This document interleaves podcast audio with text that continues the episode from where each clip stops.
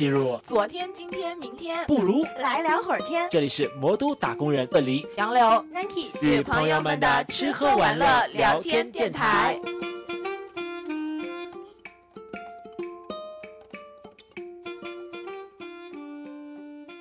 Hello，大家好，欢迎来到本期的来聊火天，我是 Nike。我是杨柳，我是鳄梨，我是开普勒，我又来啦。你以后你以后就不要说我又来了什么之类的，你就说固定的这一个班底。固定，是的，是的，他已经不更新，彻底就是投靠我们了。所以我们这一次呢，嗯，邀请了 许久不更新的开老师来，邀请了哦，他已经是固定的嘉宾了，就意味着我们新一期的一个呃月度的观影总结又要来啦。我哦，你插播，就是也给我们各位就是开普乐说听众朋友们说，就是见到你们的主播很不容易，不如来粉我们吧。你们的主播极有可能在我们这里出现。不如现在换换人粉还是可以的。对对对，说不定那个在我们这个节目里出现的频率比 他自己的节目更多。马上要更新了啦！马上要更新了啦！我快快了快了！天呐，我快笑死，真的。好的好的，一个抢粉的概念。好，欢迎大家来关注我们哦。好的，好的。那我们这一次的观影总结，其实除了四月，也有我们五一整个假期里大家看过的一些电影或者电视剧。那我们直接就是，呃，还是先从电视剧开始吧，看看大家呃近期有看了哪些想推荐给大家的电视剧呢？嗯、呃，杨柳先说吧。其实我想说，四月好像没有怎么看电影，哎，我都是在看电视剧。哎，为什么是四月的一些电影？嗯、呃，你不够喜欢吗？就是因为四月还有蛮多部电视剧都还挺不错的，而且，呃，就是时隔，也不是说时隔很久吧，就是就是感觉今年国产剧也有一个质量上的提升，哎，就是相较于往年的话，所以我这个月还看了有几部国产，哎，嗯，可以跟大家说一说，嗯，首先的话，我来看一下啊，稍等，我翻一下我的豆瓣。漫长的季节肯定要提吧，嗯，对，重头戏吧。我觉得首先有一部是叫做《尘封十三载》，我不知道你们有没有看？哦，我听过，听过。啊、嗯，就是就是这也是四月份的剧嘛。嗯，对，就是它好像评分也还可以，然后我也是看了的。嗯，呃、整体来说，我个人觉得可能三星半到四星吧。它因为也是讲一个就是碎尸案嘛，就时也是那种时隔很长时间，虽然不知道为什么现在的那个就是这种剧题材还挺雷同的，然后它也是一个碎尸案，就是十三年前的碎尸案，然后没有破，然后就是几个人一直耿耿于怀，然后到了十三年后大家一起来破破案的这样一个剧。就是整体看过来就觉得还行吧，嗯、但是相较于说就是类题材可能有点类似的《漫长的季节》的来说，就是肯定逊色不少嘛。所以我觉得《漫长的季节》应该算是今年度的剧王，有这种感觉吗？不，今年度的剧王想都不用想，肯定是狂飙。狂只能说《漫长的季节》里面应该口碑是最好的。啊，对对对，就是它的第二季度里面的剧王，就是热度，我可能觉得没有狂飙热度那么高，但是它的制作确实是要就是比狂飙精良很多。嗯，啊、你们都看了吗？看了，看我但是我没有看。Nike 都看了。对啊，我是假期的时候看的。怎么了？Nike 不能看吗？没有，我以为 Nike 老师不会喜欢看这这样的剧，哎。谁说的？提问提问，开普勒，你觉得 Nike 老师喜欢什么样子的剧？对啊，我以为他会看小甜剧啊。然后我我、哦、因为我觉得这部剧应该是还我我因为我完全没有看过，所以我猜测是还蛮慢的那种人文剧啊。你没看过是吗？我没看啊，嗯，但其实好像不是很慢的这部剧的节奏还挺快的。有挺快吗？嗯、我觉得还行，就是一点点慢。我对于我来说，一点点慢，因为它有三条线嘛。嗯，对。其实我觉我觉得它就是，我觉得有些人觉得说它不值九点五分，就是可能有些人觉得这个剧的节奏好像有点慢，然后讲了很多跟这个案件无关的东西，呃，就是他们几个人的这种生活或者在那儿唠嗑什么的。但嗯。是，但是很多人给他打高分，也是就是他在这个所谓的案件之余，他给到的是一个呃沉重的，实际上是沉重的议题，但是他用一个。比较轻松诙谐的呃形式来讲。嗯。嗯。呃，就是就是，比如说他他讲，其实他其实可以拆分为两部分。我个人觉得，一部分的话就是这个案件的部分嘛，就嗯像呃一个碎尸案，然后大家也会去猜测说谁是凶手，凶手对，谁是凶手，然后那个就是王阳到底有没有死啊？因为一直到到最后才揭晓嘛，就是王阳有没有死，以及说他是呃他是怎么死什么之类的，呃，嗯就是这这一条线有就是有很多人会觉得说好像嗯就是应该是主线。嗯，所以他如果花了很多笔墨在讲其他的事情的话，会显得这条线很呃稀碎什么之类的。呃，但是嗯其实我觉得它这条线它也只是为了辅助它的整个主题。其实它的主题就是在讲一个时代，一个我们呃没有办法去抗争的一个向前走的潮流。嗯。因为他的那个故事背景是在九十年代的东北嘛，嗯。嗯。对，就是很多那个故呃很多那种小说或者文学作品，其实都有写就是下岗这件事情。因为他嗯。它可能对于东北来说是一种难以磨灭的伤痕，可可能是吧？因为可我们这一辈人首先不了解，其次也不是北方人嘛。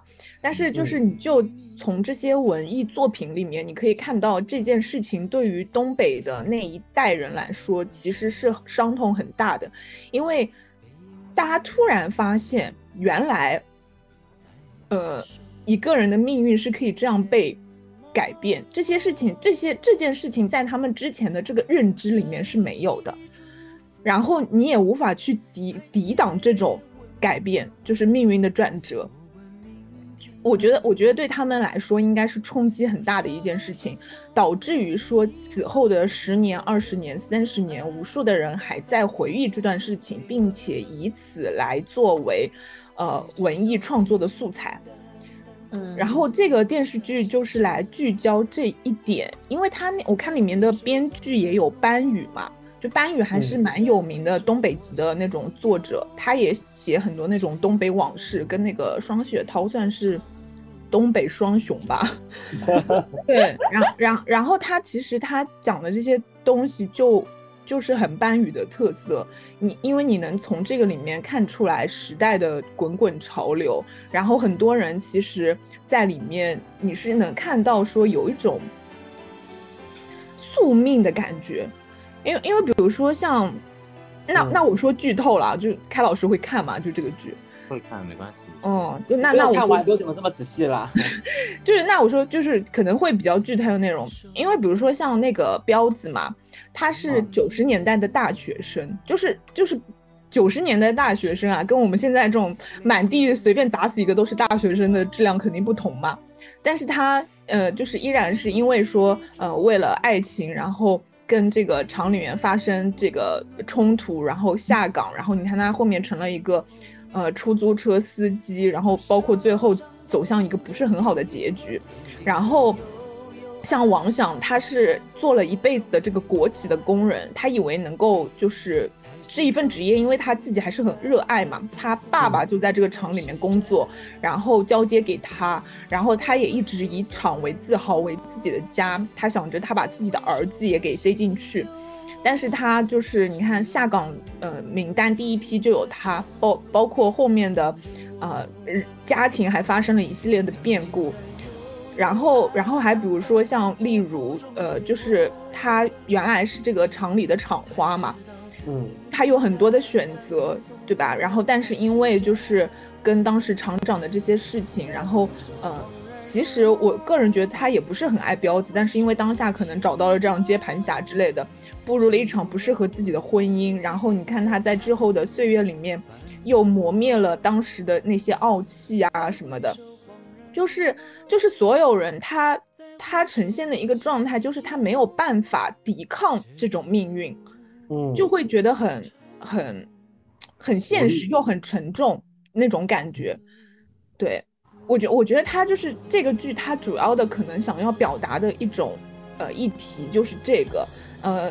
然后他的那个所谓的碎尸案或者什么的，其实也只是为了辅助这一个主题下才会产生的这样一条线。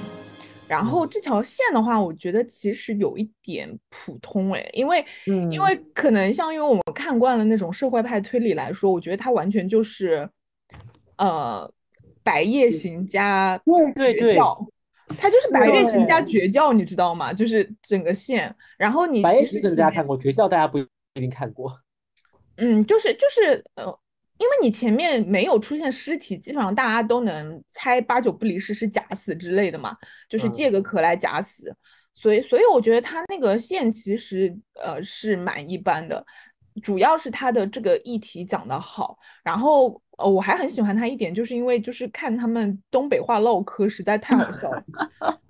里面三个男人，对呀，他前面三个男人在一起聊天，真的好好笑啊。然后他们三个人在那个车里的时候，也很好笑的，就在那边聊天。特别是那种就是，而且我这个里面我才知道，那个秦昊原来也是东北人。哈？嗯，还没有东北。哎，我其实一开始我看是秦昊嘛，但是我其实刚开始看第一集的时候，我都差点没有认出来秦昊。我说，我也没有认出来，是秦昊吗？我说，哇，怎么会有这样就是完全不同的形象，跟他平常就是可能其他的一些剧啊什么的。他为了这个戏增肥三十斤吧，好像是。对，好像有的。我看了那个谁，伊能静发，伊能静，而且也是化了妆的吧？这个应该也是化了妆，应该是化了妆的。我感觉有一点点，有一甚至有一点点不太像了，我感觉，嗯，一点点。但是就真的很像一个中年的东北男人，对，是的，非常像。就是杨柳就觉得他讲的很好嘛。我觉得这部剧给我的质感更多的就好像呈现了一个群像戏。就是好像每个人笔墨都不多，但是每个人的笔墨构成的组合起来，就是当下的那个九零年代的东北，让你感觉到就是活生生的展现在你面前，就是不是那种很大的事件，我就从小人物出发，去把这一堆人就是以小见大，去反映出了当代人那一个年代的人的一些情况，包括就是大家对物品的珍惜啊，对同事对跟对那个工厂的那种家的一个情怀，我记得好像。昨天我们吃饭的时候还说了合作社，对吧？我们去看那个老书局的时候，说就是那一代的历史嘛，说有什么合作社的一一种模式啊，还有那种把厂当家，然后比如说就是王想继承他父亲的职位，就是现在根本就没有所谓的继承职位一说，对不对？什么代替谁去上班，又不是，就觉得很另外一个时代，就是拉回到是是当时那个时代特有的产物。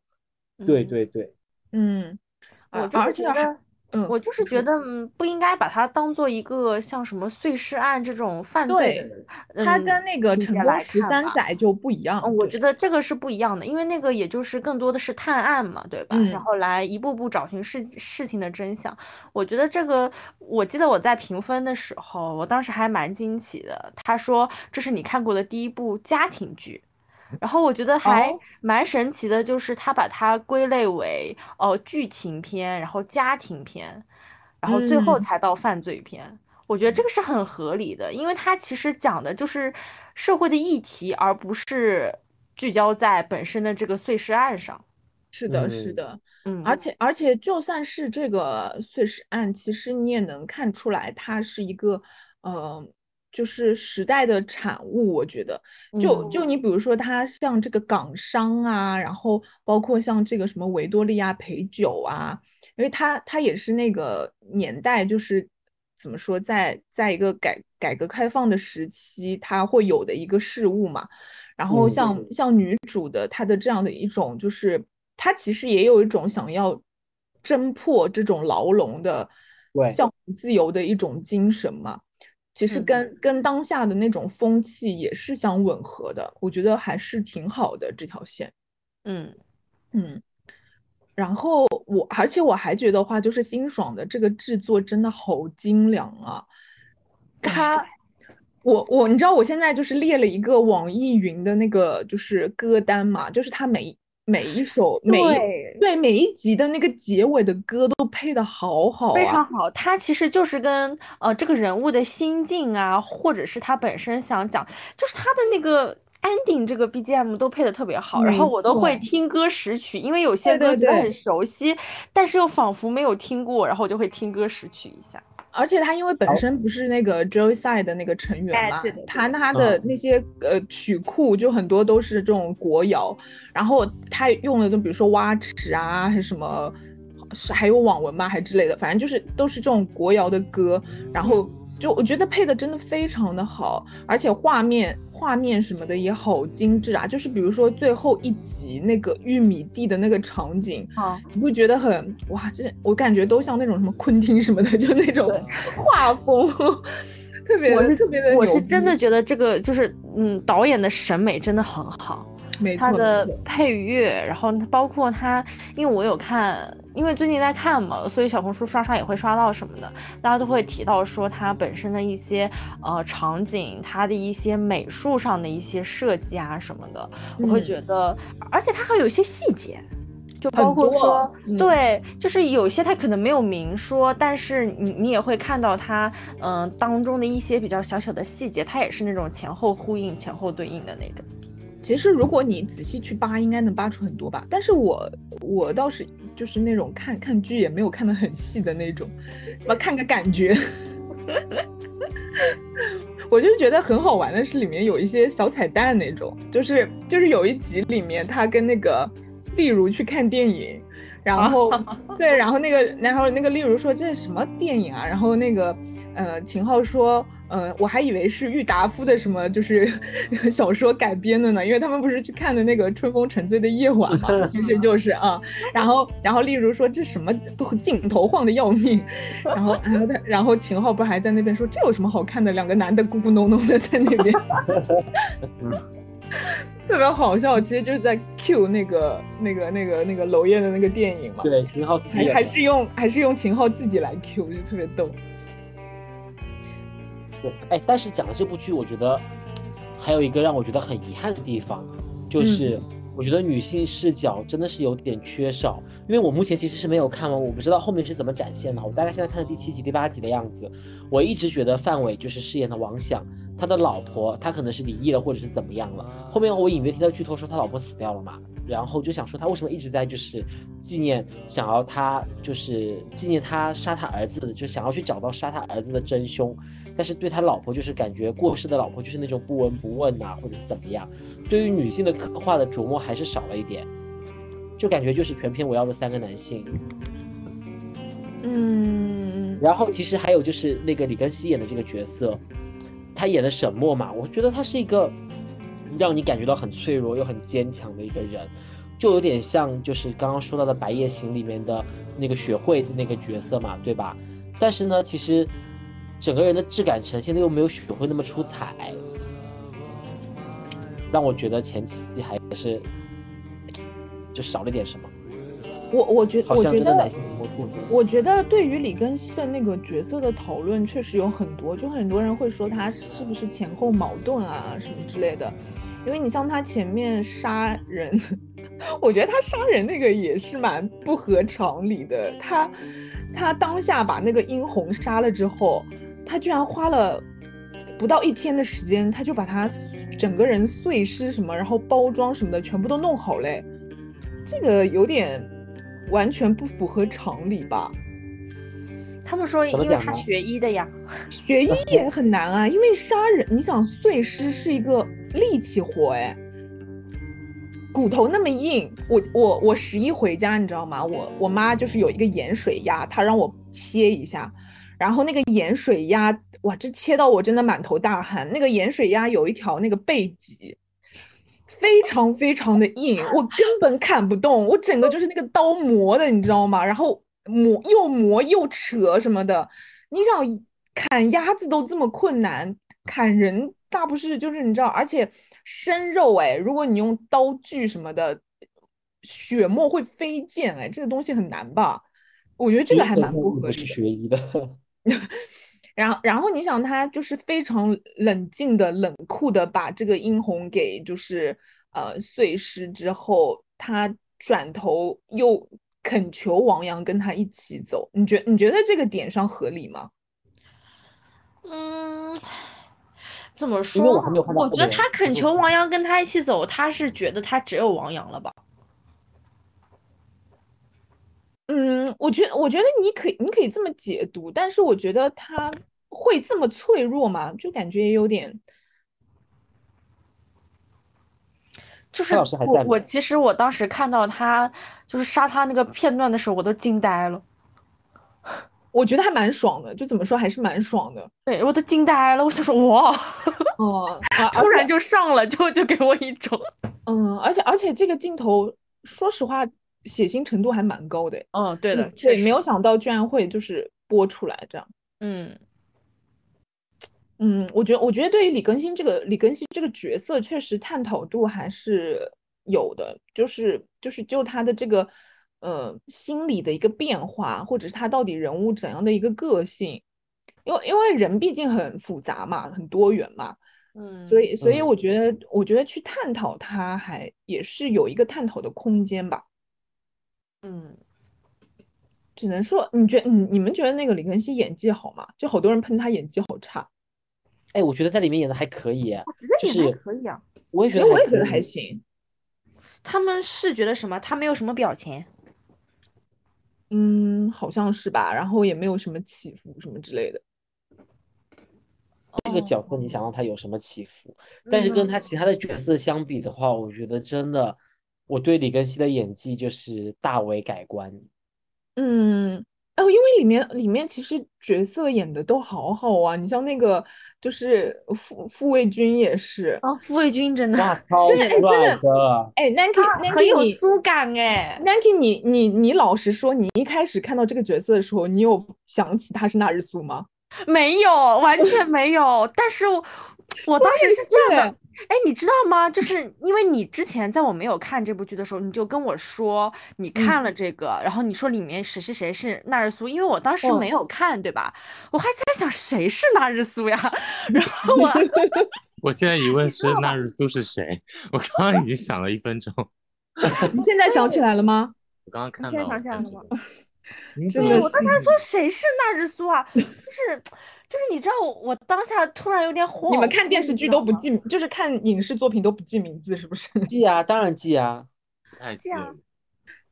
傅卫军嘛，他在里面不是叫傅卫军嘛？他是叫傅卫军，就是就是，反正他就是那纳日苏啦。然后，然后我也是，我一开始就是看这个角色的时候，他出场，而且戏份比较少嘛，对，然后我就觉得哇，这个演员真的好帅，然后就是又是那种就是性张力很强的很有苏感，你很知道吗苏的那种演员。苏感又有狠劲，就是在他身对，然后然后我就去搜他嘛，然后我突然然后发现，哎，他居然是纳日苏。没看出来，有一点所以，所以说明就是就是好演员还是可塑性蛮强的，因为他跟前面那个角色 完全不一样。因为他演纳日苏的时候，他在里面是一个有一点点结巴嘛，说话呃的那种。这就是次这次彻底不说话了，哎，但！是你们知道吗？就是那个谁的配音是他，就是那个港啊，我知道，港商是他配的，哎，对的，逗嗯，哎，你有没有觉得这个角色跟张宇有点像啊？啊。他们说他们那他们都说那个呃蒋奇明就是那个张宇的接班人啊，哈哈，就是张宇就有土帅接班人了吗？哦，对，张宇的接班人就是土帅土帅的那种。啊，我我都没有看网上的评论呢，就是突然莫名觉得这个形象跟张宇好像哦，坚韧的，对，很多人很多人的感觉都跟你是一样的。那看来就是真的像了。真的像。嗯，而且而且我对秦昊也是大为改观哎，因为以前他老演那种你知道像像《春风》里面那种角色，就是那种比较阴郁的、嗯文艺的那种男的，然后没想到他就是这次撒开来演喜剧，演的好好哦，对，嗯一点都不违和，对，而且超而且超逗。我现在目前看到他一直在给钱、给钱、给钱，我想说这个男的真的，嗯，有点东西。就他其实就是东北东北男人嘛，你像那种，他就算就算底子底子不厚，他都要就是面子上也得过得去啊那种。哦，嗯，原来是这样子的呢。反正反正我觉得这个这个剧真的还挺不错的。然后呃，辛爽不是现在就拍了这两部嘛？可能嗯下一部又是好几年之后吧。应该是，爽的，那天的热搜不这是爽吗确实很精良。结构都是一样的，隐秘的角落，漫长的季节。哦哦，原来是这样记的呀，这部剧。不是，哎，漫长，我跟你说，他最后一集他会点题啦，就是点这个漫长的季节的这个题。你你看了最后一集，你就不会再说错他的名字。对啊，因为我其实一开始看到十一集结尾的时候，我在想说，嗯，十二集他会播什么呢？然后我没有想到，其实十二集它本身给出的那个内容其实更多。哦，好多呀，嗯对，的，嗯，挺好的，这个这个剧真的挺不错的。哦，就就是我说嗯我就说我我为什么没有像大家给的评分那么高哈？因为我其实看到它九点五，我其实有一点点，嗯，我刚刚也说了，就是我可能受到一些环境的影响嘛，因为我是假期的时候看的，然后我妈妈在那边看 CBA，然后就是特别紧张啊那种氛围啊什么的，然后我在那边可能有点点走神，看的时候 受氛围的影响，所以我分没有嗯就是大家给的像九点五那么高嘛。但是我觉得，就是至少在我心里，大概四到四点五是有的啦。就是我说五分的嗯话，对的对的，就是对我来说，可能我觉得节奏一点点慢。我觉得原因在于哪里哈？原因就在于我一开始是把它当当做一个呃犯罪片犯罪的电视剧来嗯，看的，对对，然后很多人应我一开始该都是。对，然后我觉得有点奇怪，我说为什么他就是就感觉说是要呃去探寻说，嗯，到底他他儿子呃就就当年是怎么死的啊什么的，因为他第一集就已经点出来他他儿子去世了嘛，就是第一集的结嗯尾吧，我记得嗯对，然后我在想说，哎，后面怎么？感觉好像在探案，但实际上不是。他讲了很多，呃，以前他们在那个厂子里的故事，我后慢慢看到后面，我就大概知道了，他实际上，我觉得整个的那个碎尸案只是其中的一小点点，它嗯更多的，它其实讲的是，呃，在那个厂子里。就那些事儿嘛，然后大然，嗯然后就包括里面可能有一些像这种，嗯，现在说叫什么腐败啊，然后有点人性啊这种话题。嗯，但一开始确实是冲着探案去看的，所以觉得节奏怎么会有一点点慢？哦，但是有一说一，我也有点皮了，就是感觉所有的那种探案剧都是在碎尸啊，都在 抛尸啊，就是，哎，因为好像前段时间那个什么，还有一个什么剧也是啊，他是谁是吧？啊，就是这个剧对的，对的，，对的，对的，也哎呦，是，反正都都是这种，都是碎尸，就是不是因为碎尸就是，嗯，它可以探寻的那个轨迹路程更长啊，就是大家需要在当中探寻的点会比较多，是不是有这种可能？我觉得碎尸案可以告一段落了，真的，不要不要再继续碎尸了，好累哦。就各位导演跟编剧想一想其他的死法。对啊，嗯对啊，嗯。嗯，再再说说还有没有其他的一些电视剧啊？你刚刚不是说啊还看的蛮多的？对啊，还有一部就是那个哎，我也给你们推了，我一直在推，你们到底有没有人看啊？不良，执念？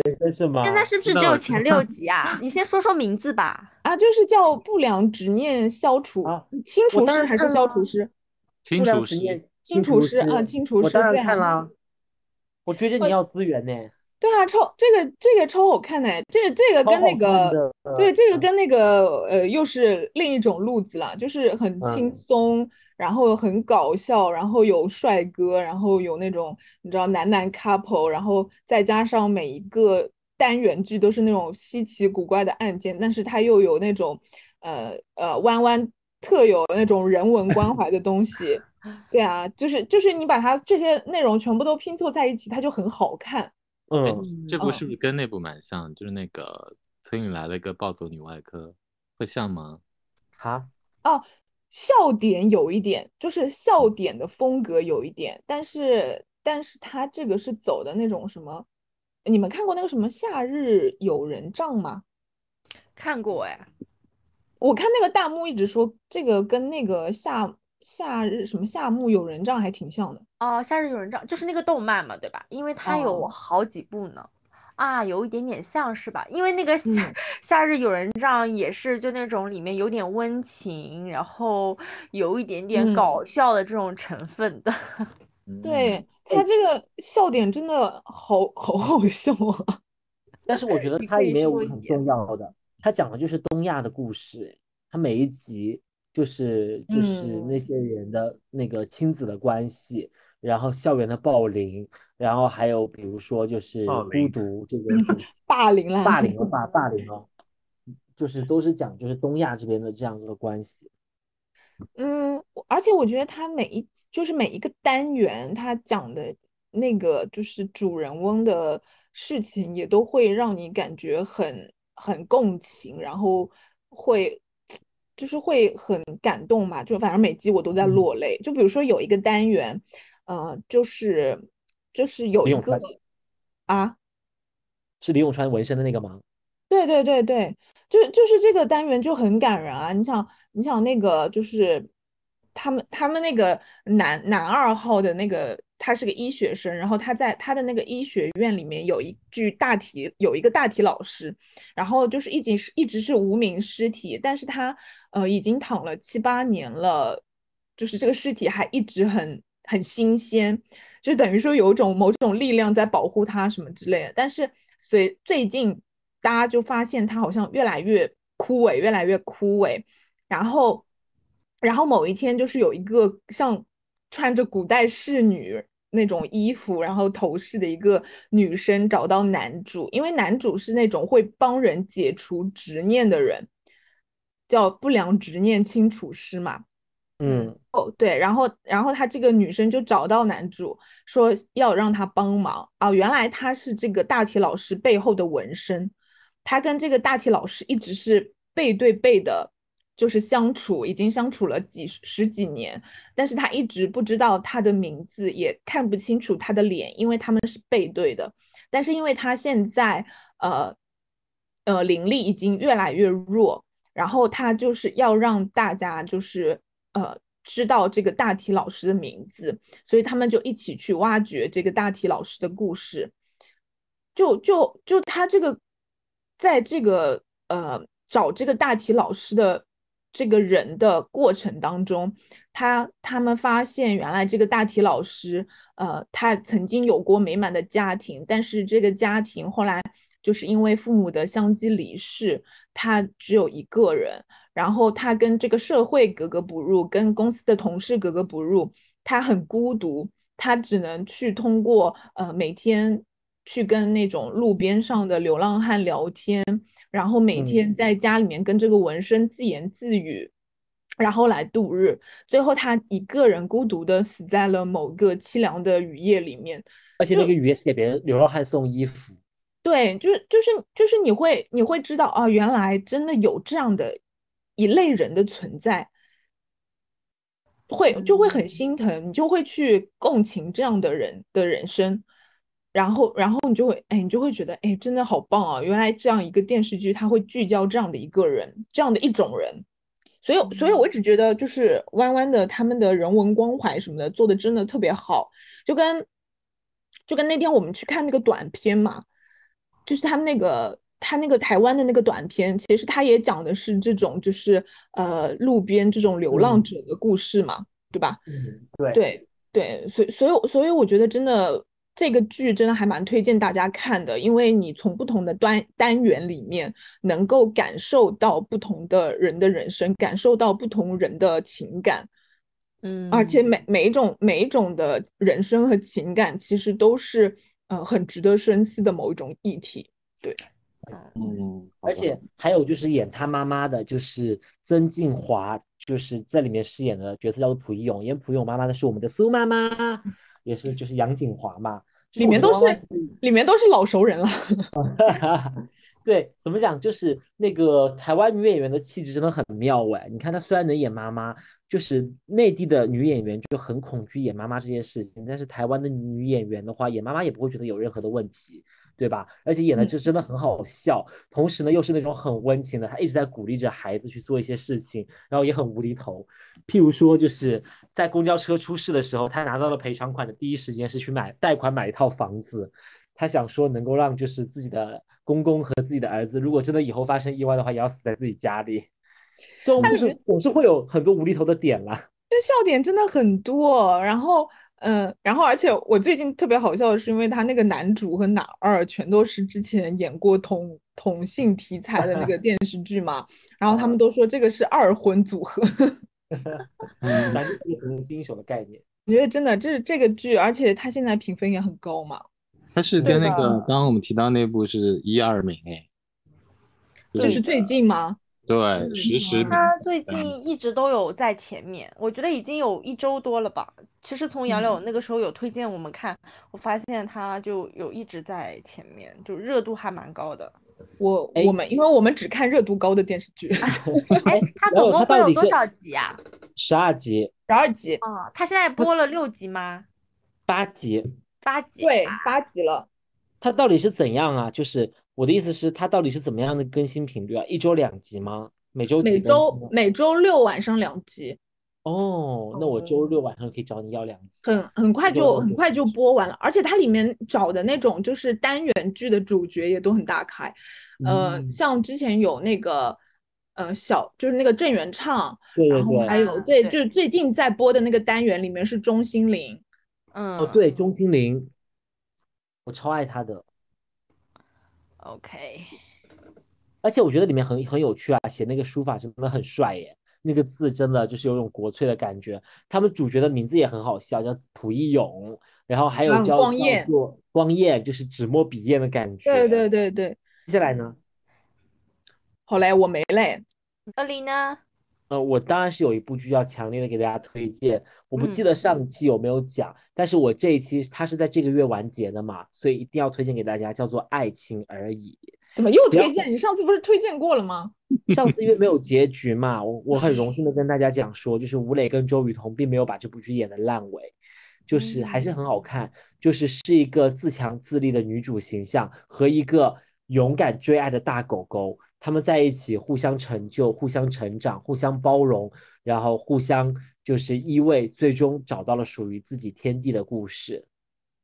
所以还是很值得所有想要看小甜剧的，就是粉丝们朋友们一定要去看一下这部剧，一定一定会被被吴磊所饰演的小奶狗圈粉，以及周雨彤饰演的疲惫打工人所圈粉的。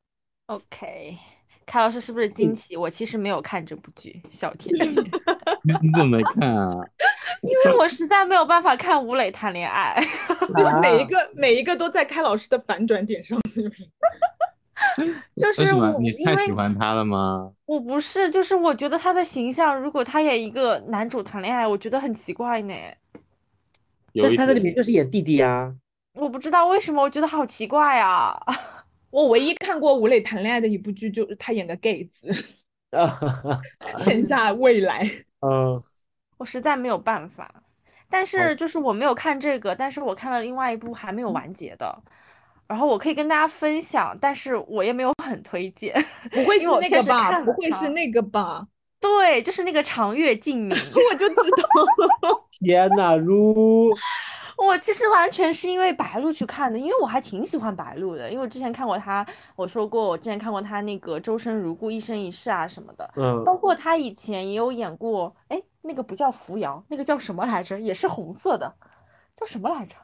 也是他跟那个徐凯，哎，我怎么突然有点忘了？就是我看过他很多部剧，所以我还挺喜欢他的，然后加上长月烬明。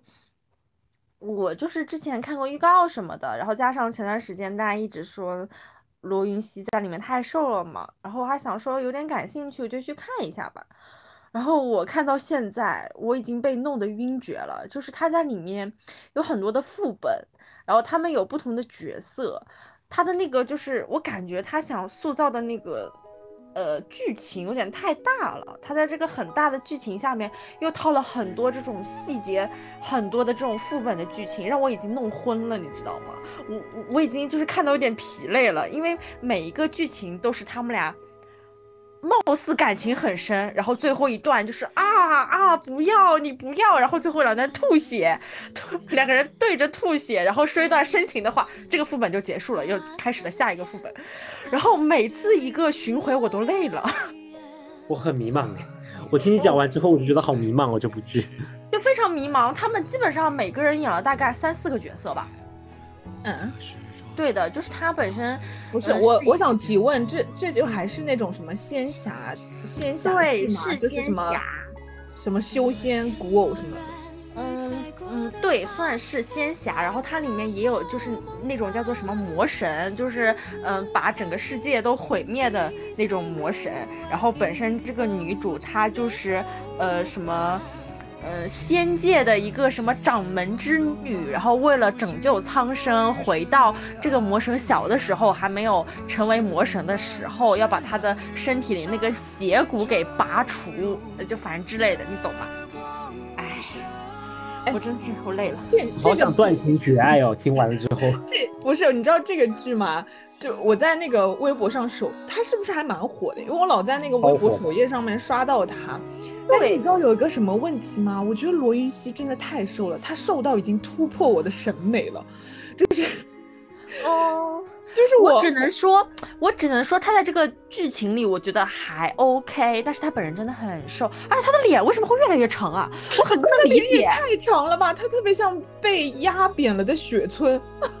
但是他以前，我记得我那个时候以前在看那个呃唐嫣跟嗯钟汉良的那个叫什么来着？何以笙箫默。对对对，《何以笙箫默》的时候，我还挺喜欢他的。我在我觉得他里面没有，他那个时候没有那么瘦，他不知道从什么时候开始就好瘦啊，然后他真的瘦到像个骷从那个髅一样。从从香蜜开始吧，香蜜没有，香蜜我觉得还挺正常，是她颜值的巅峰。后后面她其实她跟白鹿也演过一个现代剧嘛，叫做半是蜜糖，半是忧伤。对，其实那个里面就已经觉得有点瘦了。虽然我没有看过，但是我依旧能脱口而出。但是半是蜜糖，半是伤还蛮好看的，我觉得比这部剧好看多了，我的天！因为在那个里面真的是小甜剧，在这个里面就是他们俩就是感觉很虐，但是我完全看不出虐的点，因为我觉得他们俩本身剧情的发展没有让我感觉到他们俩有那种很深的感情，然后他们俩虐的时候，你知道吗？就是很虐的场景，两个人就是生死离别，然后这边被雷劈，但他们俩被雷劈的时候各自被劈着，然后吐血，两个人吐血在里面在那里对话十分钟，你能看得下去吗？那你现在继续看下去的原因是什么呢？想看结局。但是我最近已经一周多都没有看了，因为我实在没有办法追下去。我当时是在大概它更新到二十八集的时候，我一口气从第一集看到了二十八集，然后我我我崩溃了，我觉得。我觉得跟我想象中的不一样，我还以为是一个还蛮好看的嘛，因为我想说，它还上过热搜，我觉得至少还可以吧，对吧？但是我没有想到，我看完之后，我觉得好一般啊，就它这个剧情，我觉得讲的也不是很好。我个人觉得讲它总共有多少集啊？四十集，它现在更新到三十多集了吧？它应该下周就结束了。我感觉我现在超过二十集的剧我都没有办法看了。你有没有觉得现在一个怪圈，就是有一些不怎么样的剧越拍越长，有一些很精良的剧都在压压缩时间，压缩这个、那个剧集。就是一个电视剧，感觉你完全可以用十几集讲完一个故事。但是我有一说一啊，我觉得这部剧它四十集是可能的，因为它有很多个副本，它每一个副本都好长啊，里面内容特别多。我想到了那个，你有想想啊，一个》副？本就是别人的一部剧。哎你看过《苍兰诀》吗？我看过《苍兰诀》，《苍兰诀》有几个副本？对，也有副本嘛，在里面副本我觉得是合理的，就是下凡体验一下，就是换一种身份来体验一下不同的那个情感嘛，呃，体验一下对，不同的环境，然后去塑造出男女主的情感，去更上一层楼嘛，挺合理的。但是你这么长的副本，真的会有人想看吗？我觉得他嗯很那个地方就在于我，因为觉得我有一点点没有看懂，因为他副本啊什么的，包括他们俩的感情线，我还专门去看了一下他那个小说，哇，那个小说就更离谱了，更看不懂了。就就而且小说里让我感觉到他们俩没爱，就没爱。要不就放过自己吧，不是所有电视剧看了第一集就得看完的呀。小，罗不。要死，小白你也不要死。他们俩就就就真的有点，呃，哎就反正看到后面有点索然无味，所以我最近都没看了。我准备等他更新完，然后那个快进三点零，就一次性把它那个后面剧情给看了。Nancy 的意思是他还要看下去。啊，我都已经看到一半了，我都已经看到三十二集了，我不能这样吧？我还剩八集。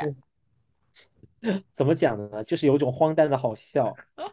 这不是为了不是为了你啦，就是不是嘲笑你啊，只是说现在的剧就大家就是已经就是来都来了，就像中国人的观念是来都来了，看都看了，来了，是的，是的，是的啊，我？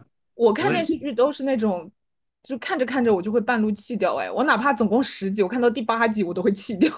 蔡但我觉得老师呢？如果我一旦选择，因为我选择看之前，我一定看很多啊，就是跟买东西一样，先要 看那个介绍，还要看那个口碑啊，大家的评价，所以我选定基本上都会看完哎。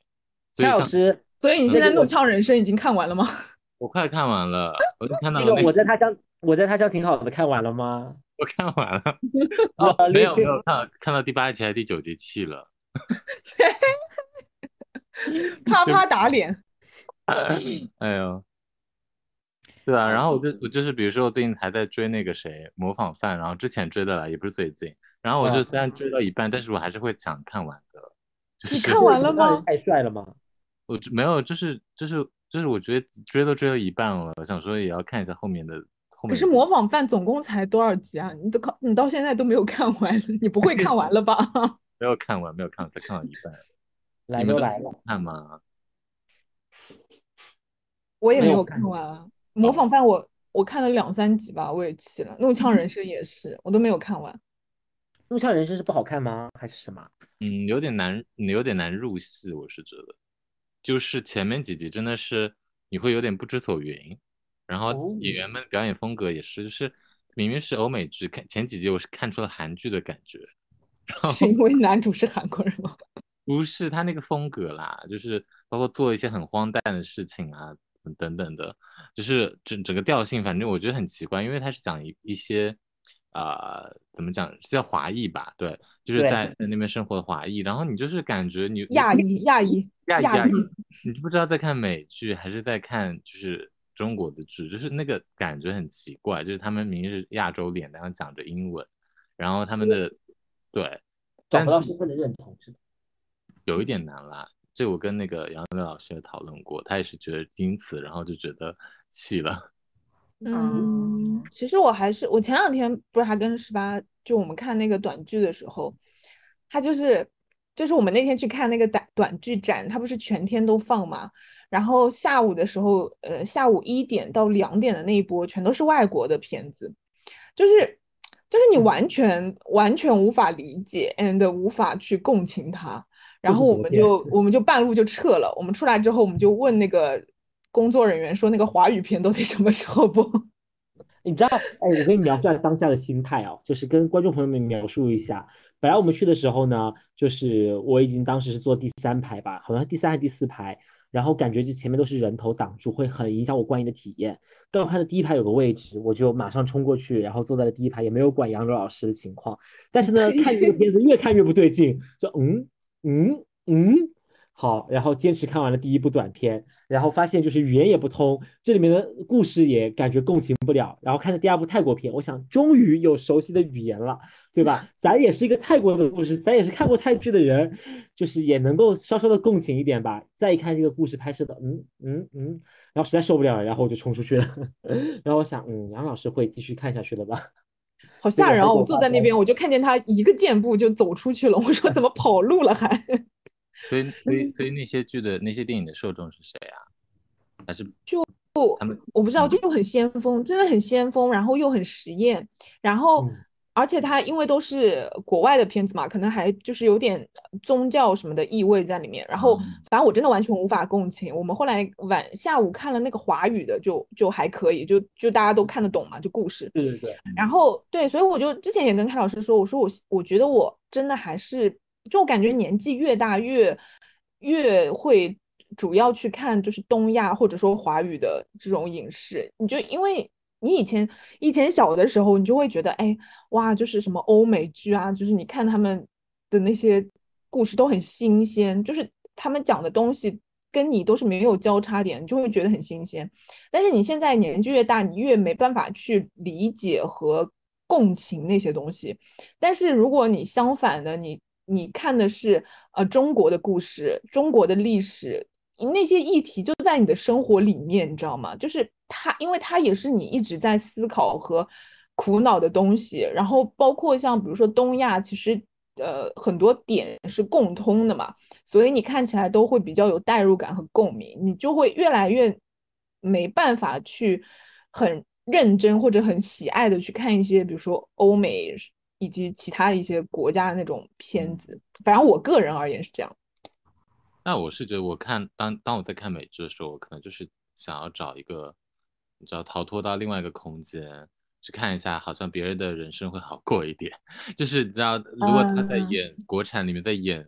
什么事业也怎么样，就是呃一路打怪升级，然后爱情又很美好，我会觉得那很不真实，然后可能越看越气吧。这种片子也是烂片了，就 是是是是是，对，所以可能可能我看国外的时候就是在寻求一种看一看，就是别人的生活大概怎么样子啊，然后觉得但对，但是前提是国外那些片子可能就是如果你只是纯讲一些故事，就比如说很。很精彩那种悬疑片或者什么的那种还是爱的，但是如果你呃比较主要在讲一些呃社会议题的话，你就比如说像之前那个你推荐我们看那个白莲花度假村嘛，嗯，然后然后我我是看完了，我是觉得哎还挺有意思的，但是但是我是后来听了。其他几个播客讲这个内容，复盘这个内容，我才知道原来哦，里面有这么多点，其实我是没有看明白的。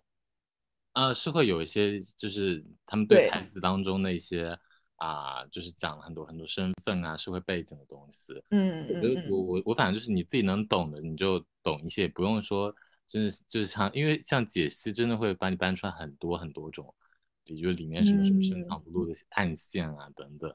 但我是觉得就是对，确确实。然后我是觉得有时候去了解一些那种国外的他们真正在意的东西，但虽然跟我们就是悲喜真的不相通啊，有的时候。嗯嗯，我我我也蛮难理解说，嗯，就是你可能会知道说，比如说像那个《怒呛人生》讲亚裔嘛，就是你觉得可能你知道，哎，亚裔在在美国这个社会里面会有一个怎样的处境，怎么样的，但是就很难你去代入。就那种感觉，有一点，嗯，没啦，你就你就你就这个吗？哦，最近真的没有在看哦，好吗？听你们分享，二零没有哦。呃，刚刚也说了，爱情而已。对啊，不是你说的我都看了啊，所以就是这两部嘛，还是比较推荐的嘛，刚好跟那个杨老师的还是比较重叠的。那我们，因为我们我们都说了，我们只看最火的那些。哦，我不知道 我有没有跟你们说过，我其实可以说另一种形式。我有没有跟你们说过那个短剧啊？我没有跟你们说过，之前不是给大家推荐过呃《最食人间烟火色》嘛？那个不是短剧啊。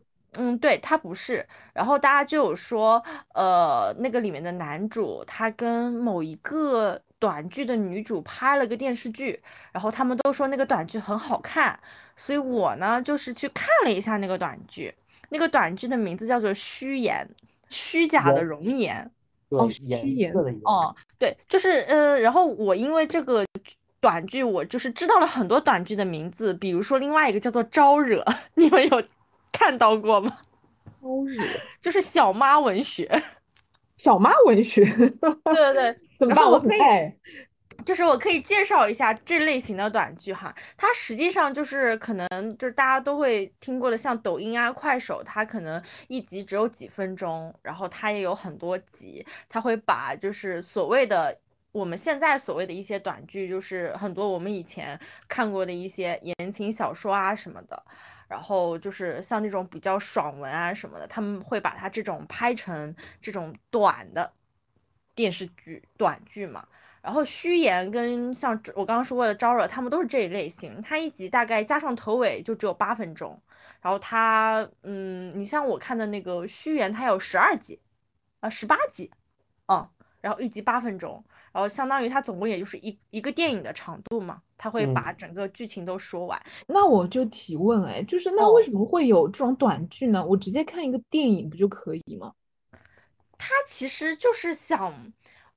一个是他没有办法成为一个电影嘛，就是没有办法上院 线那种电影，网网大，再加再加上它本身的剧情，你你知道像这种爽文啊什么的，也有点就是就是只有我这种土狗爱看，你知道吧？我是土狗，我才愿意爱看的剧情。但是我觉得它呃算是近期呃就是大家开发的一种模式吧，因为他们这种成本比较低，然后他们请的演员也并不是非常有名的演员，但是他们就是呃会以这样的形式，看看大家会不会喜欢这种类型嘛。哇，震惊哎！评论全都是好评哎！天呐，你说虚言还是招惹？呃呃，虚言，其实虚言还蛮好看的。首先，男女主很美很帅，这是必要条件吗？嗯，对，这肯定是必要条件，要不然这部这部短剧都没有人看。其次，它其实整个故事也很合理，因为它讲的就是呃换脸，然后就是男主就是即使呃可能一开始在不太情愿的情况下，呃取了他的这个身份。就是这个容颜的身份，但是慢慢的发现了他在这个虚假的容颜下的那颗善良的心，懂吧？就大概是这个意思，还蛮好看的，嗯，还真的蛮好看的。然后那个招惹就是男帅女美，其次小妈文学又有点这种苏感，然后再加上里面还有点复仇的故事啊什么的。嗯现在真的就是连电视剧都短视频化了，好吓人哦。嗯，因为我其实原本觉得像这种短剧啊，可能就是抖音啊什么的，但是因为我平常不怎么看抖音嘛，然后我发现其实这些他们都是有在腾讯视频上他们有上的这种嘛，然后我发现呃有越来越多的可能一些小的演员他可能会从这种短剧演起，一个是呃就是给了他一个路子嘛。因为现在小演员他可能也没有戏拍啊什么的。另外一个，他从这种小的短剧，其实我觉得也能体现出来他一点点演技。再加上这种短剧也都是呃成本比较低，呃，然后大家看看很快就可以结束，我觉得也挺好的。嗯，我也是啦，就是也不用给你看一些影视作品，给自己那么高的 level 什么的，就是很多东西也都是看看一个消磨时间嘛。对，甚至我觉得它比像那种二十几集、三十几集又臭又长的那种，你说的是那个什么罗云熙的那个剧吗？啊，更好看，因为它剧情更压缩嘛。你想想，它其实就是呃电影的一个时长，但是它也能把整个故事都说完，然后每一集八分钟，你也可以就是看得很爽。是，我也真的是，我感觉越就是我真的现在已经没有办法再看那种二十，我感觉真的没有办法看二十集以上的电视剧了。是的，那种什么四十，如果是四十分钟那种剧，我真的看不了二十分钟、二十二十集的那种了。嗯，所以大家就是我觉得像这种碎片化时间，你有空你就可以看看这种就短剧嘛。当然，主要是因为现在的短剧更多的还是集中在这种言情的这种爽文嘛。我觉得未来很有可能发展，你比如说像这种有点悬疑的这种概念，我觉得它未来也有可能会拍成短剧的。我觉得是一种新的形式吧。我觉得很多人也都在尝试。嗯。一旦如果这个市场做大，肯定也会吸引一些比较优秀的导演啊什么的。嗯，对对。再加上这种短剧，它其实比较利于像这种二次传播嘛，我认为。啊，对的。这个可能还没有，因为至少我没有传播到我，我都是 第一次从你这里听说。哦，我也是，真的是因为这个《最是人间烟火色》的男主，他跟那个。短剧的女主又拍了部电视剧，我才去知道的。因为他们都说那个短剧的女主长得很漂亮，嗯，我才去看的。所以 Nike 就来了，Nike 就是我们这个传播链当中的，对呀，我就是传播链当中的一员。然后我都是从他那里知道最近也有什么那种偶像剧什么的。好啦，那我们就跳过电视剧这一趴到电影趴吧。其实为什么是为什么是跳过啊？明明就是我们讲完了。哦，就是 就是把这一趴讲完了，我们就直接呃到电影趴嘛，看看大家最近有看什么印象比较深刻的电影呢？我先说一下看过的那个非院线的片子吧。好呀，对，就是呃。因为就是之前那个开老师说那个看上去还蛮好看的，然后我就去看了一下。哎，首先我之前有没有说看过《回魂夜》？我有说过这个事情吗？你没有，是我推荐给你去看的。呃，不是，我是说我有在之前的节目里面说过吗？没有，没有，没有，没有，是吧？当时在就我们恐怖片里面，我推荐给你看这部片子。对对对，我我觉得我觉得我可以就把这两部并在一起说一下，就因为我给这两部评分都还可以。就是首先的话是看了一下那个《回魂夜》，我觉得这个片子好有才啊！就是就是我一直以前的话，就大家都说周星驰特别有才嘛，对吧？嗯因为而且我们也是从小看他的那种片子长大的。就是，但是我一直没有一个非常深刻的感觉，就是看完之后就觉得哇，好牛逼啊，就是那种感觉。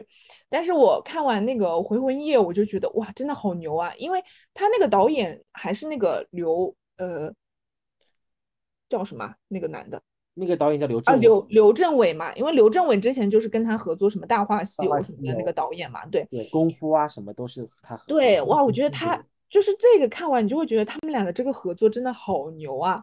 然后无论从剪辑啊、画面啊，然后配乐啊，就感觉就是那种一气呵成，然后又巧思不断那种。这是一个什么时候的片子啊？九就反正就九几年的。现在对你现在看完全不过时，你就会觉得很很就是怎么说呢？很精巧，然后又很时髦的那种片感觉。还很酷。嗯，然后但是至于恐怖，是真的一点都不恐怖啦，就 之前之前曹云飞一直在各种场合里面就说，哎，你一定要去看《回魂夜》，真的很恐怖什么的。我说好吧，且看一下吧，发现嗯，真的是一点都不恐怖，就是好笑。哎他拿着电锯过来杀人的时候，你不觉得恐怖吗？他们画那个特效妆的时候，不觉得恐怖吗？那那个老奶奶在那个就是独有的港式建筑里面烧纸的时候，你不觉得恐怖吗？没有哎，完全完全没有被吓到哎。我，呃，这怎嗯么怎么，反正就是我不只看过一部这部，不只看过一遍这部片子。然后我记得我第二次、第三次看的时候吧，一个人看的时候都有被吓到。哦，我我我还是觉得可能是因为小时候的滤镜啦，就是小时候看这种片子就很容易被吓到吧。嗯，有可能。嗯，因为长大了之后，你看过了太多比鬼还恐怖的事情。这部哎，怎么才多大年纪啊？华语恐怖片榜第一名哎，什么？这部啊，真的肯定不是因为恐怖程度啦。然后，然后这个的话哈，就是怎么讲？就是我觉得这边还很奇妙的致敬了好多东西哦。啊，比如说这个杀啊，手不太一样，对对对吧？然后还有里面有嗯龅牙啊什么之类的，还有嗯，那些老师的复仇桥段。但是就是我觉得他们那个时候的那些片子就特别有一种我很很我很轻松在玩，但是他就是在玩的过程当中又呈现了一部很精巧的作品，就这种嗯，感觉。嗯，哎，我刚刚才发现哦，这部片子居然才八十二分钟哎！嗯，怎么了呢？现在动辄电影都是两个小时起啊。啊，这倒也没有啦，就是有些有些就是那种什么那种片子就很容易两个小时起，一个半的也很多啊，主主主。旋律吧，主旋律什么的。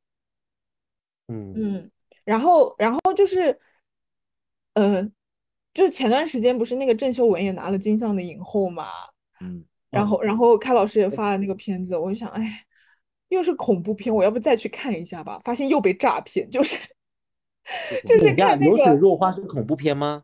不没没有没有，就是是那个我左眼见到鬼啦，就是哦就是哦郑秀文之前也演过的一个恐怖片，这算恐怖片吗？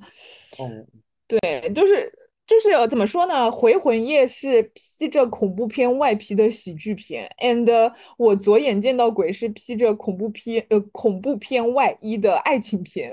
哦，嗯，怎么说？就是它这个故事也很精巧，就是它整个的呃故事结构也很精巧，它让你有一点意想不到，然后嗯、呃然后你整个看完你还蛮感动的，因为它确实是一个很感人的爱情故事，但是我真的是冲着它是个恐怖片去看的，好生气哦！哭到不能自已吗？我真的，他真的很怎么说呢？他这个故事真的很感人，因为，呃，因为就是女主角是，她认识她老公只有呃几天，然后他们就结婚了嘛，就类似于说当下一见钟情。然后他们在度蜜月的时候，她老公潜水出了意外就，呃溺亡了嘛。嗯然后她回到香港，就是继承了她老公的遗产，然后跟她老公的就跟她婆婆 and 小姑什么的就生活在一起。然后在所有人的眼中看来，她就是一个呃为了钱就嫁给这个男人嘛，因为你想才认识几天，怎么可能会有爱情是吧？然后然后马上又继承了他的遗产，就是所有人都是这么看他，他他自己都自己这么说说自己，但是嗯、呃就是某一天。呃，他出了一个车祸，醒过来之后，他的左眼能够看见鬼，然后，然后他看见鬼之后，他就遇到了一个人，遇到了一个人，这个人就是呃，就跟他自称说是他的小学同学，就说就说他之前就一直什么小学的时候就暗恋他什么之类的，就一直在他身边陪伴他，帮助他，跟他一起度过了很多美好的时光，然后他最后。通过一系列的事件，他才发现说，哦，原来这个人并不是自己的小学同学，哎，这个小学同学还好好的活在这个世界上，那这个人到底是谁呢？然后后来才发现，原来这个人是她的老公，就是她老公一直不愿意去轮回投胎，因为放心不下她嘛。然后，但是她实际上她真的很爱她的老公，她也没有办法放下，就是对她老公的情感，她一直嗯在就是浑浑噩噩的度日。然后她的老公就是知道了这一切之后，就来到她的身边，然后鼓励她、支持她，让她就是重新获得一个更好的人生。然后后来最后才，而且她老公是算到说她在，就是她真正的真命天子就是她这个小学同学，所以所以她就她老公就是化作这个小学同学的样子来到她的身边，然后最后她就觉得好像嗯，我已经就是呃看到你重新振作起来了，她老公才去投胎轮回。反正就是她最后也知道了这个事情之后，就一直在祈求说，嗯、能不能再回来跟我见一面啊什么的。反正就是很感人，就是一个非常感人的爱情故事。他跟我点开的时候，设想它是一个恐怖片，背道而驰。嗯，感觉国产就是很难出恐怖片了，这两嗯部都是我看但，是香港不就是可以有鬼之类的吗？嗯，可能看的看的片子不对吧？我一直试图在寻找一些真正恐怖的恐怖片。然后院线的片子的话，就是看了一部，嗯，啊那个看的吗我知道，我只看了一部哦，我看了两部，一个就是《爱很美味》嘛，我们之前已经出过长节目了，就不多说了。然后还有一个那个院线片，就是跟 Nanki 一起去看的《人生路不熟嗯，我们看了首映，》。嗯我很嗯，想问你好哦看吗？因为我我看那个，我一直在出租上看了好几遍他的那个贴片广告，我看起来就是烂片哎。然后杨磊老师说他去看首映，我整个大惊讶。我不得不说，我个人觉得还可以，没有没有就是很标准的商业喜剧哦片，然后你在看的时候也一直有在笑，他笑点还蛮密集的。有些桥段真的还蛮好笑的，就比如嗯说他们在他那个男男主在房车烧饭那一段，我我觉得还蛮好笑的。这这不不是不是就是不是因为没花钱看的这个电影怎么样的，就是 我很客观的来说，我觉得还不错。就是他，你对他也不需要很多的期待，但是你当下看完你不会骂人，就是不会说妈的什么东西浪费我两个小时的时间这种。我觉得对我觉得当时那个主持人说的蛮好的啊，就是特别适合五一假期合家欢，大家一起看。哦，对，虽然呢开老师，你不是特别喜欢带你爸爸妈妈一起看电影吗？你就还蛮适合。但是我应该不会一一次性买三张票为这个电影。哦，哦，但是嗯我觉得笑一笑还蛮开心的哎。反正当下有些桥段，我觉得有有一度笑到有点肚子痛呢，嗯笑点反蛮密集反反正因为我们俩都是没有花钱去看的这个电影，我很满足。对对对，非常满足啊！我就而且很满意我们因为嗯首映啊，我们还就是见到了演员本本人呢。哦，对呀、要这么说，这两两部电影都有见到演员本人哎。哦，对，呐哎，对你你们真的是都有见到演员本人。人生都不嗯熟有谁啊？呃，范丞丞呃，啊，范除了范丞丞啊，然后呃范丞丞没有在，但是哦张婧仪、乔杉都在。张婧仪也在啊。对啊，我觉得她长得很漂亮哎，对啊，而且对啊哦，我也觉得，我也觉得。嗯，我最近还蛮喜欢她的，因为我这样因为刷到很多她的那个视频嘛，哎我觉得她是真的公主本人，我觉得张婧仪。长得很像长得很像那种九十年代的香港女星哎，你觉得对啊？，最近有有比如说她港风大片啊，哦，我也觉得她就有点复古的那种感觉，长得她长得好漂亮，因为她长得嗯有点就是那种嗯有点执着傲娇的那种，呃，真的长得蛮漂亮的。我觉得就是人生路不熟的话，呃，可以看，就不至于到会看完感觉很烂哦。其实我我也看了好几部院线，哎，我还看过很烂的，什么暴风，还有这个龙马精神嘛，龙马精神你都看了，你都是什么契机下看的啊？我请问。免费吧？对，龙马精神是那个观影团免费，然后，哎，只能说，只能怎么说呢？就是如鲠在喉，如坐针毡，如芒刺背。我没有想到你竟然连龙马精神的这个你都有报名哎！我当时看到时候我说哇，这个阵容什么玩意儿？然后我后来我不是有看到那个呃，就是那个观影团的群里嘛，嗯我看到有人说当时呃，就是有人现场骂那个主演，就是说你们演的什么东西？主演在吗哦？哦，不是不是不是观影团，好像不是观影团的活动，是他们在那个北京的什么高校里面做那种啊呃路演，然后是下面有大学生，他就直哦接跟那个成龙说，他说你这个片子很烂什么的。对对我我当时有看到那个片段，嗯 大学生只能说气方刚啦。对，只能 说大学生很诚实。那个什么，哎，那个杨老师什么都看，只会害了你。是的，是的，是的。然后还有那个那个暴风，我也就不说什么了，我真的看的我也是一肚子气，我的妈呀！选一选吧，选一选吧，选一选什么都选一选看了。对对对对对，羊毛都得薅。嗯。然后，然后其他的话就是这个月有看很多短片哎，因为自从参加了那个导筒的活动之后，我就有点爱上看短片的感觉。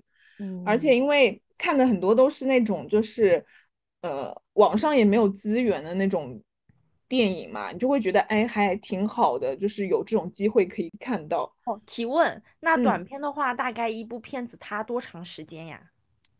嗯呃，有长有短吧，有些短片真的很短，比如说五分钟也有。然后有些短片可能是一个中篇的长度吧，比如说它可能有四十分钟、五十分啊钟这样，对。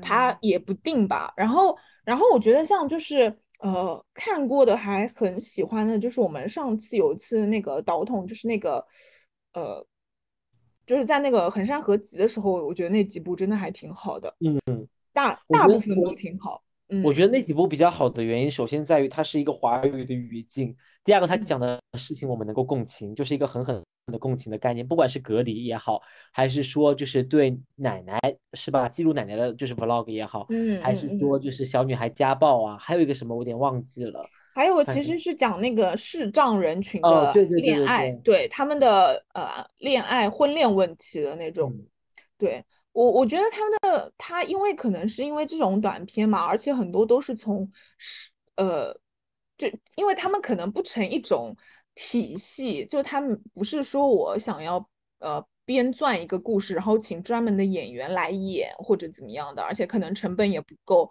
很多人都是在。记录一些自己的生活，或者是呃身边的这种亲戚朋友啊，什么邻居啊，什么这种，以他们为素材来就是主来作为这个你们自己的这种呃影片的主角，所以它其实议题都挺丰满和真实的。你像你像是就是那个视障的那个呃人视障人群的那个恋爱嘛。对，我我觉得虽然我不是很喜欢他的整个就是呃拍摄的节奏什么的，但是我觉得他这个话题是很值得人关注和探讨的一些，就是你你平常生活中你可能很难去接触到，如果除非你自己或者你有很亲的亲人是这样的人，对吧？嗯，但是他他其实这种人群在中国所占的比例是很大的。所以你有机会有看到这样的一个短片，然后你去了解这样的一种人群，他们的呃呃恋爱、生活、工作，其实我觉得是很有意义的。所以我觉得就是如果大家有有这种机会，正好有那种身边有这种活动的话，可以去多参加参加，多看一下这种片子。因为如如果你不在这种呃活动上看，你就很难有机会看到，因为很多他们那种导演是不会把它抛到网上或者怎么样的。对，嗯，哎，那就是发起一个杨老师之前说的一个活动嘛，就是有没有兴趣？如果我们在衡山合集办一场这样子的小型的观影活动，我们找一些质量还不错的短片或者是长篇，有没有想要报名一起来参与的粉丝朋友们？希望如果大家就是感兴趣的话，借这个机会就是可以更多的交流嘛，也挺好的。嗯嗯，嗯，那电影这一我趴，大家还有什么想分享的吗？有啊，我其实最近有看一些电影啊，都是一些老电影，也不算很老，其实就是这两年的片子，就是可以简单的说一下。嗯，就是我首先说一下《满江红》，《满江红》我之前院线是没有去看的，但是当当时大家就是口碑都褒贬不一嘛，我看起来整体感官还是可以的，然后只不过还是女性视角少了一些啦，还有就是易烊千玺的演技还还在水准水准之上，我是觉得还 OK 的，真的没有大家想的这么烂，就是新生代的年轻人还是挺会演戏的，就是有那种电影电影演员的质感。哦，你是在影射谁呢？嗯，那我就不知道了呢，人家不知道了呢。反正就推荐大家去看一下，如果没有看过的话呢，趁现在就是不管是就是第三方与那个平台还是怎怎么样的话，都可以去找一找。然后我其实还看了就是宇宙探索编辑部，这个的话我只能说是人各有差异嘛，就是我大家都前面表达了对这部电影的喜爱，时隔一个月之后我终于去看了，我觉得就是是一部好片，但是没有踩在我的点上。嗯，哎，还有这个就是也这个也就跟我当时说的，就是我能理解喜欢他的人很喜欢，然后就嗯就不喜欢他的人也觉得一般，就是能理解。会不会跟观影环境有关啊？因为你是在家哎，看我也觉得有可能。我不是不是在家看的呀，现在又没有资源。对啊，哦我在院线看的啦，而哦且就是挺后期看，大家应该都是那种口碑过去的自来水受众吧。但是我嗯整个观感看过去的话，是你能感觉到是一部好片子，然后也会有笑点，也挺有趣的。但是对我来讲，能算得上一部好电影吗？我觉得这个标准可能没有达到我心中的那么好而已。然后还哦有一部片子的话，《爱和美味》，大家我们已经做过长篇了。如果就是感兴趣的听众的话，可以移步到我们之前的就是专门做的特辑里面去。我们几个人都是很盛赞这部片子。然后后面还看了就是梅艳 芳，对梅艳芳梅艳芳你都看？对啊，就是去年那部片子嘛，突然想看，就是王丹妮。为什么看这部片子呢？是因为我前面看了一部更让我无语的片子，然后这部片子叫两个叫《无名》，我真的看的火很大，然后想说看看一部其他的片子来消消火吧，然后又不想看那种太费脑子了，就看梅艳芳。梅艳芳看过去的话，给我给的评价就是还行，但是呢，整体感觉在赶时间，就一直在一直在一直在就是推剧情推剧情，然后完全没有表达出梅姐啊，或者是当下那个环境社会的感官。然后吴敏就不说了，吴敏就谁看了谁都觉得在浪费时间。拜拜。嗯，很精妙的一段发言总结。嗯，非常精妙。我们就是除了电影趴，其实我们每次都会有综艺趴嘛。然后也不知道大家有看过什么综艺吗？我倒是看过一些啦。我也看了，怎么办？这个我都有发言权了。这一期这一趴，我我觉得我我讲的应该可以，就能跟你那个匹配上吧，因为我其中一个我会讲到那个《青春环游记》。我就是看了这个呀。但是我不得不说，哦，好难看哦。哦，没有，我看了啊第三期，还蛮好笑的。第第三期是还第三期是还可以，但是也没有到那么好笑。但是就是反正就是中间那一段什么呃寂静中的呐喊还蛮好笑的，因为我一直很喜欢啊这个游戏。但是可能因为就是我是为我是因为小八看的嘛，但是因为小八之前的那些他们那个 Going Seventeen 的团综的那个节目都就是笑点太密集了，and 精彩，就是《青春环游记》是什么一坨屎一样。嗯，但是但是我会看完的啦，就是为了他我会看完。哦，我一我倒不是因为他去看了，因为我其实之前每一季的《青春环游记》都有看。然后我其实以前觉得还挺好笑的，它可能很多的游戏都是复制那个新新新西游记啊什么的嘛，但是就是也有对，但也有点特色，然后也比较好笑吧。虽然可能这一季没有就是像之前那么好笑，而且游戏也很老套，而且它更多的时候我觉得都有点。嗯，就是他介绍当地的特色也很公式化的那种，就特别像我们国内做的那种综艺的节目，就是他哦会去介绍那个地方的一些民俗特色，搞一些呃游戏，然后主要也都是宣传这些的嘛。但是实际上他失去了本身像当时《新西游记》。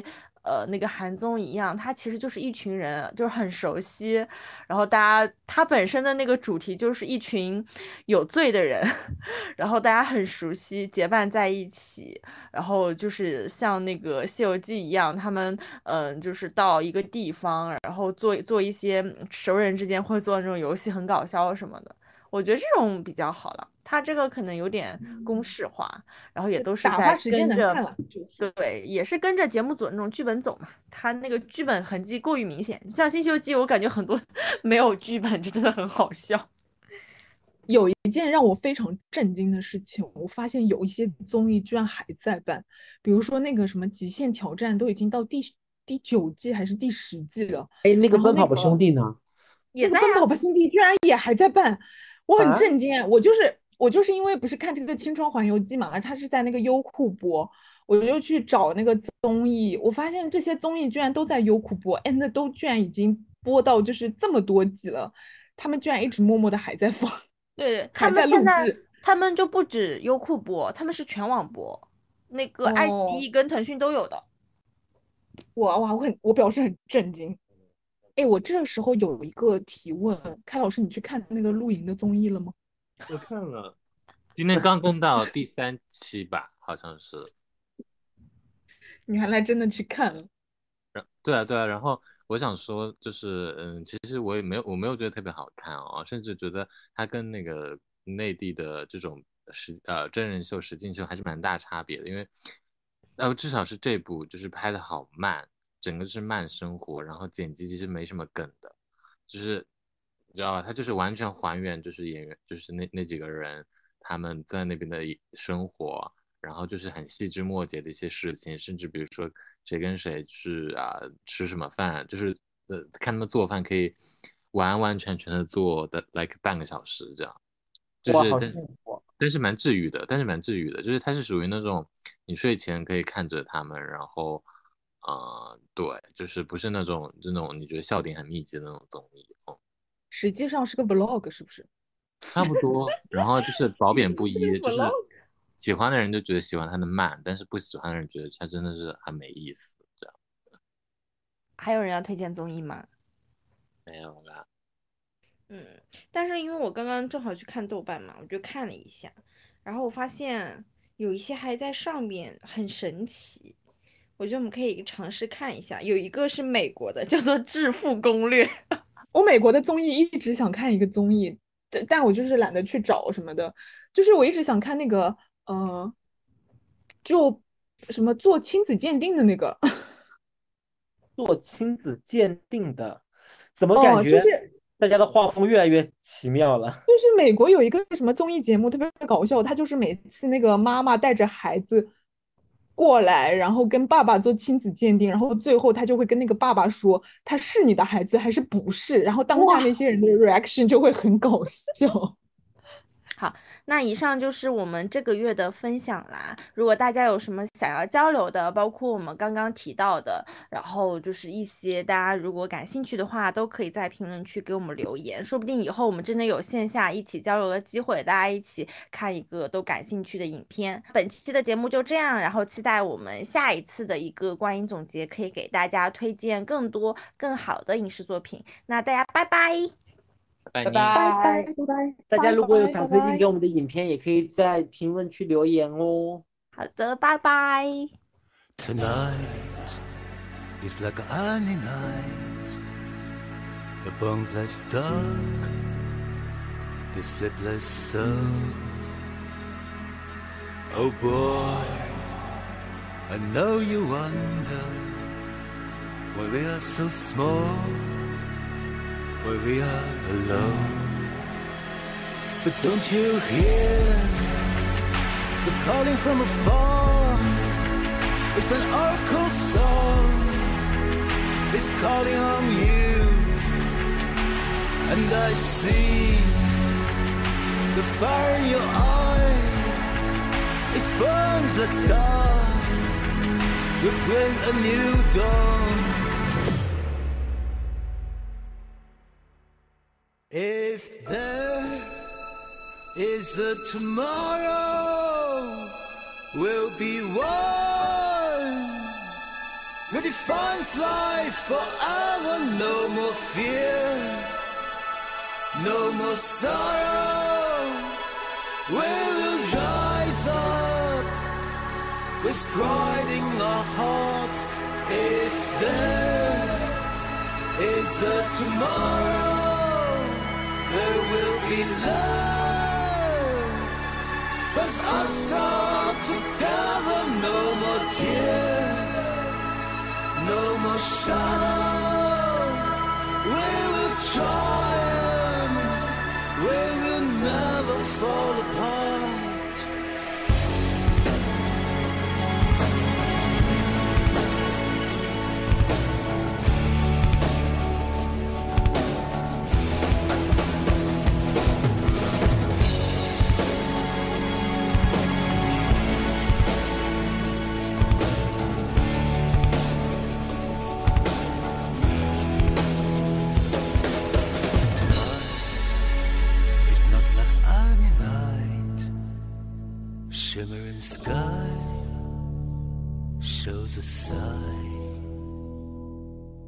Oh, girl, don't you wonder?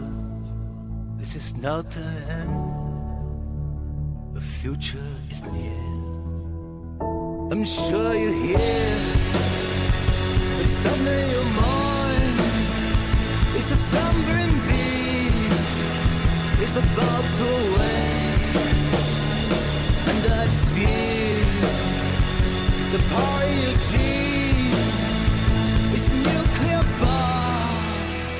Will shake the world